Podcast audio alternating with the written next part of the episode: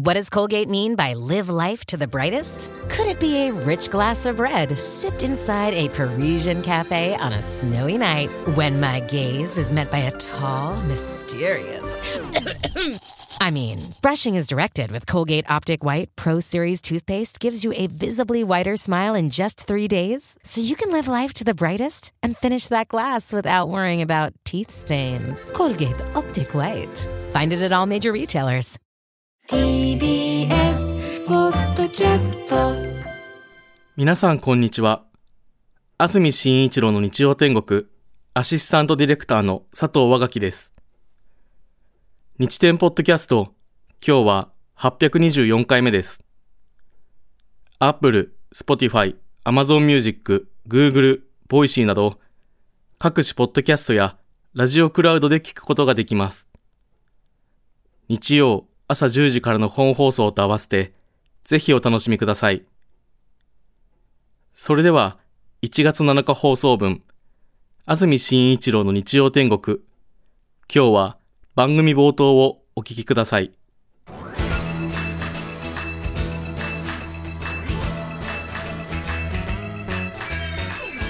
安住紳一郎の日曜天国おはようございます。1月7日日曜日朝10時になりました。安住紳一郎です。おはようございます。中澤由美子です。皆さんはどんな日曜日の朝をお迎えでしょうか？2024年令和6年1回目の放送になります。どうぞ今年もよろしくお願いします。よろしくお願いいたします。今日の東京太平洋側関東らしい冬の青空が広がっています。気持ちのいい朝ですね平野部は今日晴れて空気の乾燥が続きます。北部山沿いでは断続的に雪となり明日の昼頃にかけて積雪が増えそうです。東京の降水確率午後10%夜は20%です。予想最高気温は東京千葉熊谷で13度。横浜前橋宇都宮水戸で12度の予想です。3連休ですね。明日8日月曜日は成人の日。関東地方晴れ雨の心配ありません。東京の予想最高気温は10度この時期らしい寒さになります。週間天気予報を見てみますと東京では雨マークはありませんが水曜から木曜にかけてやや天気が崩れる模様です。なんとなく東京は成人の日に雪が降るっていうようなそんな勝手な思い込みありますけれども、また1月雪という日もあるでしょうねきっとね。そんな感じがいたします。それから能登半島地震ですが今日で発生から7日目となりました。気になる被災地の天気ですが昨日から激しい雨強い風が加わって今後は雪に変わる予報です。平地でも多いところで積雪10センチを超える見込みで捜索活動や物資搬送に支障が出る恐れがあります。番組リスナーの皆さんも北陸にお住まいでメッセージが届いていますので何通か紹介します、パンダジャパンでねパンダの名前当てを一緒にやってくださっているパンダジャパン急にね最近聞いた人は何だと思うかもしれませんがずっと私たちと新しいジャイアントパンダの赤ちゃんの名前を当てているという仲間がいるんですがそのモーリーさんモーリーさんもね石川の小松なんですよね。モーリーさんからいただいています。ありがとうございます。小松市に住んでいるのですが1日は七尾市の私の実家に帰省していました。七尾もね被害が大きいですよね家族も含めみんな無事で今は小松に帰ってきていてほぼ平常通りに暮らしています、よかったですね。実家の家族も不便ながら生活ができています。なので私自身は被災者ではなく被災地の現状を述べる立場にはないと思っていますが未だに落ち着かない自分の気持ちを整理するためにもここに書かせていただくことをお許しください。1月1日お昼に七尾の実家について母が作ったお雑煮とおせち、さらに父が奮発してくれたお料理屋さんのおせちを食べていました、とても食べきれない量でこのカニは夜に取っておこうなんて話をしながら食べました。妹が買ってきたケーキでも食べると言っていたところに強い横揺れが来ました。ああびっくりした。半開きになっていた食器棚の戸をしっかり閉めこたつに戻ったその時にずっとずっと強い横揺れが来ました。そうなんだギシギシバリバリとただごとではない音がする中立ち上がって逃げることもできず私は揺られるほかありませんでした。幸いにも建物は無事で家具なども倒れることはありませんでしたがいろいろなものが落ちて夜にまた食べようと言っていたおせちのカニもテーブルから落ちてひっくり返っていました。唖然とする中でテレビテレビ大津波警報直ちに避難と言っていました。近くの高台にある神社に避難することを決めました。ここも安全なのかずっと不安でした。私の Apple Watch が高心拍数を通知してきてこんな時に当たり前でしょうと Apple Watch に突っ込みながらやがて日没、はい。大津波警報が出たままでしたが巡回していた消防車から津波は来ていないとの情報。陥没した道路地域のコミュニティセンターに避難をしました。コミュニティセンターは旧小学校を活用していて私の母校です約30年ぶりにこんな形で訪れることになるとは。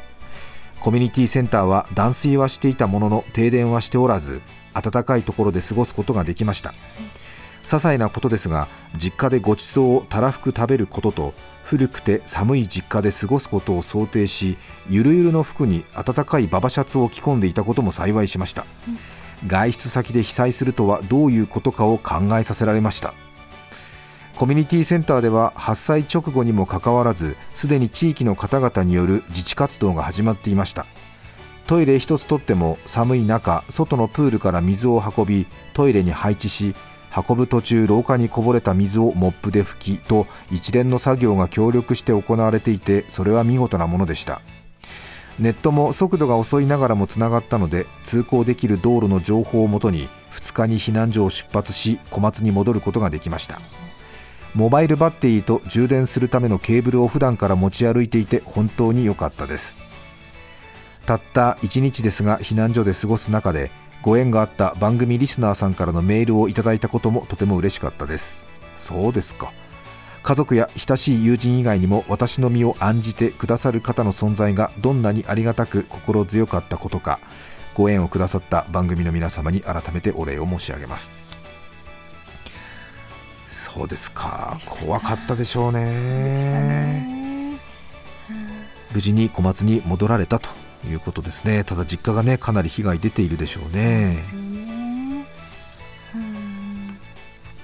それから富山県にお住まいの真っ白家さんからもメールが来ています。ありがとうございます。大変な中ねありがとうございます。地震があった時富山県西部の実家に子供たちと一緒に帰省中でした窓の外で振り子のように揺れて倒れる石の灯籠を見ながらそんなはあダイニングテーブルの下に子供たちをまとめ揺れが収まるのを待つのが精一杯でした。実家に被害はなかったのですが発達障害があり感情のコントロールが難しい息子は余震と鳴り響く緊急地震速報でパニック状態に。あの音がね怖いからね。とにかく逃げよう。とにかく逃げようと繰り返し訴える息子、ここは海から遠いから大丈夫だと言い聞かせる一方で余震や火災による避難に備えしばらくはコートを着て待機させました、これで落ち着けという方が無理だなぁと自分でも思いつつ自分もコートを着て持ち出し用の荷物を玄関にまとめました。その横では認知症の祖母が繰り返しこの子たちにお年玉あげたかねと聞いてきますコートのポケットにもらったポチ袋を常備し祖母が聞くたびにちゃんともらったよほらと見せました。保育園児の子供たちは誰も遊んでくれない状況に業を煮やしコート姿で天でに遊び始めています。なんだかどっと疲れました。被害があったわけでもないのにと自分が情けなくなりました。この疲れは変に蓋をして無理をすると自分がダメになるタイプのものだと思いながらも、はい。三が日があっという間に終わり容赦なく仕事も始まりました。新年早々なぜ愚痴を私は送っているのでしょうね。でもどこにも吐き出せなくて気がついたら書いていました。揺れたところでもそうでないところでも不安や息苦しさを感じている方にほっとできる時間が訪れますように亡くなられた方のご冥福をお祈りするとともに今生きている方が少しでも穏やかに過ごせることを祈るばかりです。なんだか本当にね自分がダメになるタイプの疲れだっていうそういうふうに感じるところとかがはい。すごくよくわかりますね、本当にそうですね。いやーもういっぱいいっぱいですもんね。自分よりもっと大変な人がいるからと考える気持ちはよくわかりますよね私なんかっていうただただ前お医者さんだったと思うんですけどね。医師お医者さんでもやっぱり患者さんの命とずっと向き合うのは無理だと。やっぱり24時間ずっと考えてるのは無理だから。やっぱり少しね考えない時間とか離れる時間娯楽に没頭する時間仲間とバカ話をして不謹慎と言われようともやっぱりそこから離れるっていうねそういう時間が必要だっていう話がありましたよね。本当に無理なく気分転換して自分の日常を守ってください。ね。本当そう思いますよね、はい、本当にそこに罪悪感などを感じなくて良いと思いますね。そうですね、はい。日常をね失ってはいけないと思います、はい。そんな中はい、私たちのバカ話が功を奏したいという貴重な例がありますので紹介しましょう。この方はね男性20代の方なんですが私は地震の災害対応で石川県に派遣されているものです。え。やっぱりこういうねえ。あのーお仕事で向かっている方も多いな多いんですよね。毎日現地の被災状況を確認しておりますがお正月の楽しいひとときが一瞬にして失われた痕跡を見ると悔しさやら無力感がこみ上げてきます。はい仕事とはいえやっぱりそうなりますよね。地震発生から1週間が経とうとしていますが一部地域では未だに水道や電気などのライフライン道路の復旧のめどが立っていません。気象状況も厳しい中で被災者の皆様のご無事を祈るばかりです。私たちは金沢市に拠点を設け各被災地を調査しています、はい。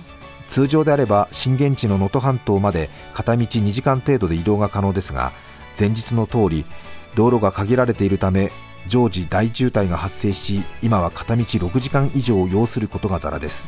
さっきね鳥山さんもおっしゃってましたね。したねどうしてもその6時間の車内は塞がりがちで会話も暗い話題が多くなってしまいます、はい私は派遣班の中で一番の若手であり少しでも車内の雰囲気を入れ替えるため、明るい話題はないかと思案していました。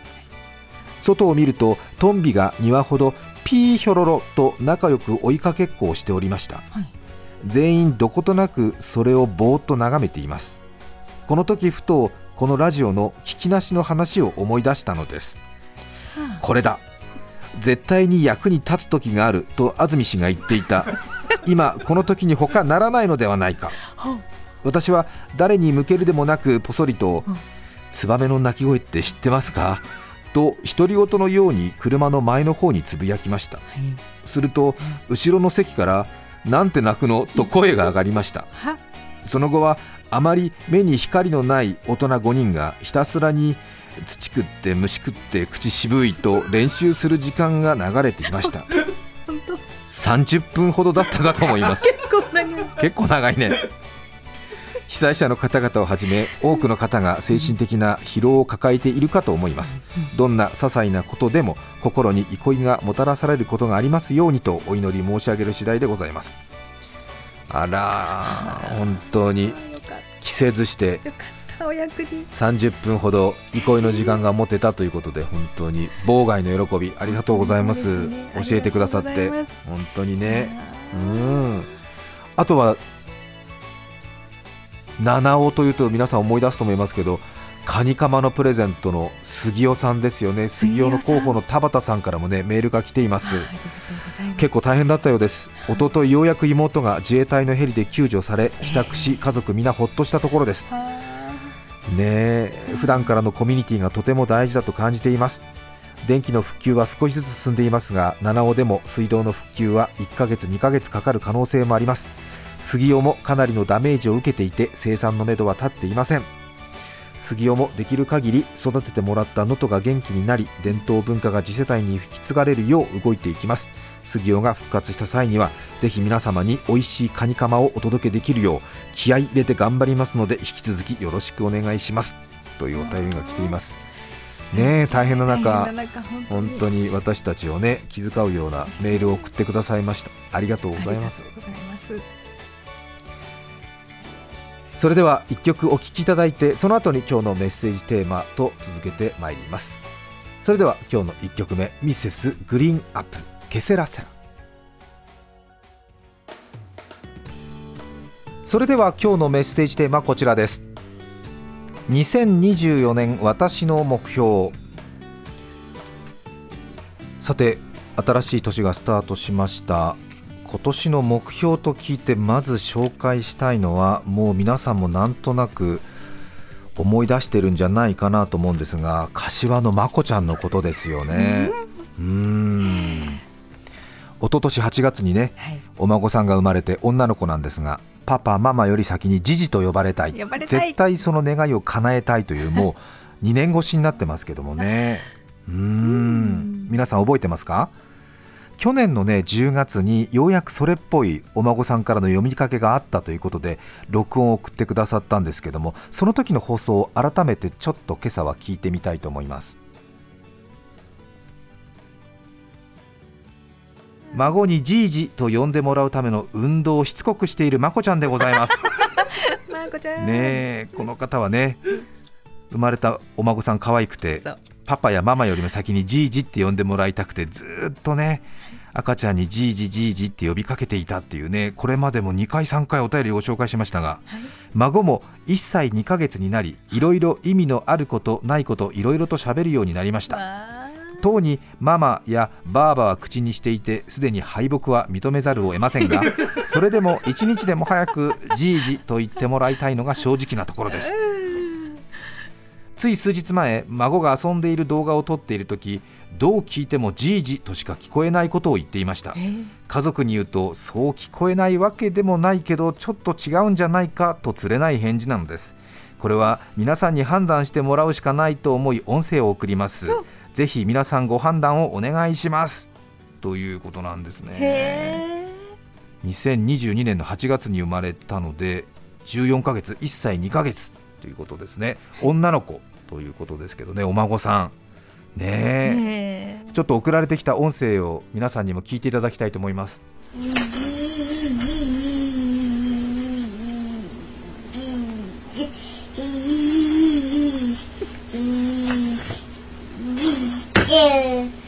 どうですか？うーん。確かになんかじいじ的なことは言ってるけどもまこちゃんのことを指して言ってるじいじじゃない気もしますよねこんなに人の名前呼ぶときに長いの？短いよねもっとね。ね。ずーっとえ言いずーっと長いよね。うん、別にまこちゃんが新幹線みたいに走ってたわけじゃないもんね。あああ新幹線新幹線新幹線新幹線って感じじゃないもんね。ああそうかそうかそうか、もっと自分のおじいちゃんを呼ぶときは端的に呼ぶよねきっとね。じいじまあここまではっきり言わなくてもなんかじいじとかそういうことでしょ？そう違うのかな？長かったね。長いよね。うん。うん多分ね歯茎が痒かったんだよねきっとね。いやそうでしょ？きっと。なんかうーってなんかしびれるなみたいな。ずーあ何？みたいな。こんな音をうん。出せんだな、私まだ歯生えてねえけどみたいな。あこんな滑れる音が？なんつって。なんかなんか歯茎のあたりがいいなみたいな感じのズーズーやるでしょ？やるよね。ズーみたいな。あ震えてるみたいなことじゃないの？1歳2ヶ月。違うのかな？初めてもらった口だもんね。そうそうそうそう。どんなもんかな？みたいな。いろいろ試してみていろいろ試しする試してる途中だよねきっとね。え？みたいな。私の口こんな音出るんだみたいな。パッ！みたいなことでね。やるよね。大人でもやるよね。なんかね。パッ！とか。ズズズズ。ズズあこんな音も出るんだみたいな。これまこちゃんはっきりじいじって呼んでもらった時はぜひ録音して送 ってほしい。もう聞きたくなっちゃうよね。うん。たどり着きたいですね。そうまこちゃんのお孫さんあいやいいわ。かわいい声だった。わいいね。ううん。んどんどんどんどんねねこのお孫さんが二十歳になるぐらいまでずっと送ってほしい。ずっとね。あのうん。じいじって今年呼びましたみたいな。年賀状みたいに、ね。今年はじいじです。で,、で次の年からはきっと何？おじいちゃんとかなるのかな？じいちゃんとかなっておじいちゃん。おじいちゃん。おじいちゃん？おじいちゃん？おじいちゃん？おじい様。みたいなそうなって ね。うちの祖父がお世話になってます。とかそこぐらいまで、なるほどね。ちょっと反抗期なんかあったりしてね。うん。言ってくれない年とかね。じいちゃんって言えばいいんでしょじいちゃん。うるせえなじいちゃんいい。いいわ。すごいいいよね。うん。いいすごくいい、うん、送ってほしい年賀状みたいに。そうですね。よろしくお願いします。ちょうど半年前でしたでねしたかね。ちょっとねやっぱりまだ言ってないなって感じはありましたがさて年が変わりまして2024年令和6年柏のまこちゃんですということですね先日は孫がじいじと言えているかどうか安住氏の厳しいご指摘や皆さんのさまざまなご意見をいただき恐縮しています。そうね。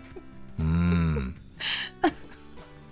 さてその後さらなる訓練を重ねた結果ぜひぜひご意見を賜りたく存じます。だいぶバージョンアップしているかと思います。ぜひお聞きください。1歳3ヶ月。自分が呼ばれていると思うと涙が出てきます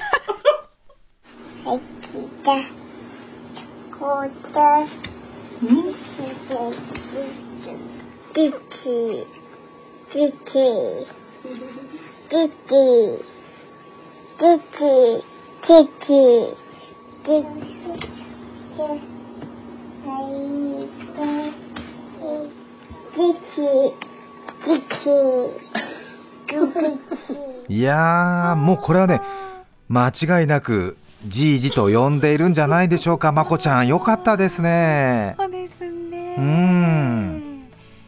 ちいじいじいってねねえ。言ってますね。孫におもちゃを渡してこれじいじに持って行ってと言うと迷わず私に持ってくるので私がじいじであることは分かっているようです。さらに私の顔を見て言ってくれています。はいよかったじゃないですかおめでねとうございます。よかった。1年半かかったのかな？そうだよね。1歳3ヶ月か。そうですね。うん。う1ん歳3ヶ月。よかったですね。でもうん。結局パパママばあばにも追い抜かれてるんだよね。まあまあまあまあ。まあまあね、うん。そう妥当なところですよ、ね。いいところ、ええ。でも2024年私の目標無事ね早くも達成したということじゃないでしょうか。柏のまこちゃんありがとうございます。本当になんかお嬢さんお孫さんうん。のなんか成長どんどんねえ聞きたいなっていう気持ちになってきてますよね。本当にそうですね、いやーすごく変わりますねやっぱり。うん。なんか年明けはなんかまこちゃんのお孫さんの声を聞かないと始まらないみたいな 気持ちになってます。そうですね。ね。えありがとうございます。ねお幸せですね。本当ですよね。うん。あのこのお孫さんのじいじっていう後にまこちゃんのうんあうんあっていう音声があったんだけどそれね全部カットした。あったの？はいはいはいってのあったんだけど、ね、全部切った。あら、いいじゃない。えそう？おあの全部切った。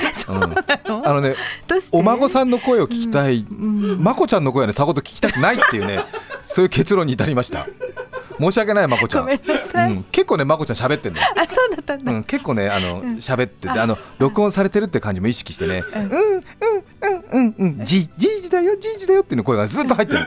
全部カットした。申し訳ない。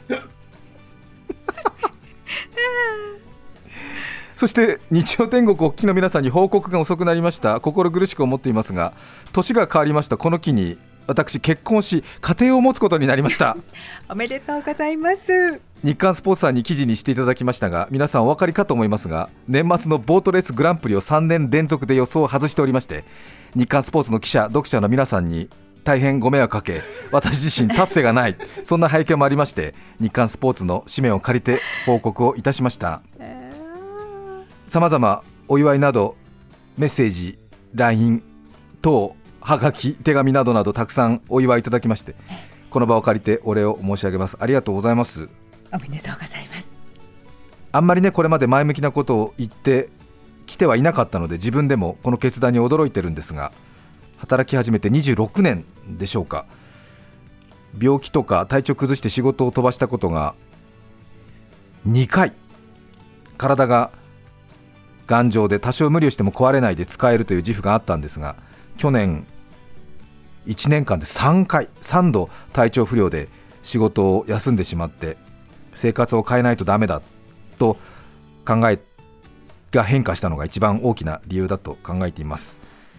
相手がねいるので言い方が傲慢に聞こえたらそれは申し訳ないんですけれども新しい自分の挑戦だと考えての決断ということになりました、ただねあの前から話している通り私共同生活には向いていないタイプなのでいわゆるその別居婚っていうんですか？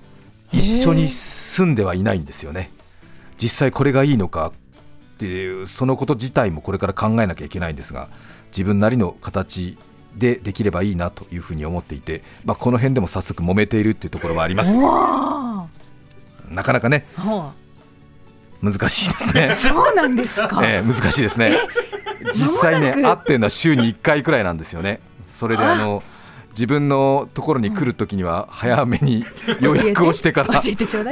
予約をしてから来てくれっていう話になってて もうちょっとひどいなっていうところでこれはどうですか？長続きするんですか？分かりませんけれどもね。へうえん。本当に素敵な方で難しいですね。うん。素敵な方。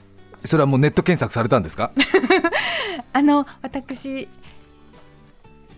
某お天気キャスターの結婚式でご一緒したことがあったと思いました。そうですか、はなるほど、はい。38歳で私より一回り年下で同じ北海道出身というところなんですが2年半ほど前までタレント活動をしていたので必ずネットで特定されるだろうしまた間違ってね違う人に迷惑がかかることもあるので日刊スポーツには小さく名前を出すという新しい手法に挑戦したんですけどももう皆さん無法地帯でネット検索し放題で 合ってるものも合ってないものも情報がネットに様々出ていて驚きましたけれども、今は芸能活動をやめて飲食店などで働いているので取材や極端なコメントなどは何卒ご容赦いただければと思っています。私の人生ゲームね皆さんも楽しんで見ていただいているという自負がありますんでまた次のマスを目指して進んでみたいと考えています。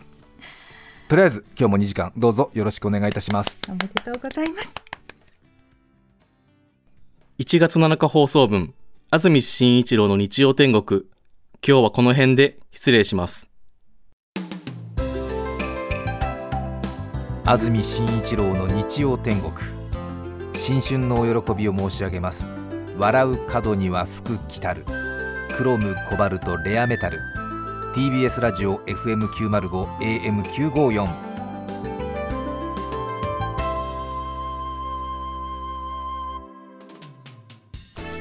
さて、来週1月14日の安住紳一郎の日曜天国。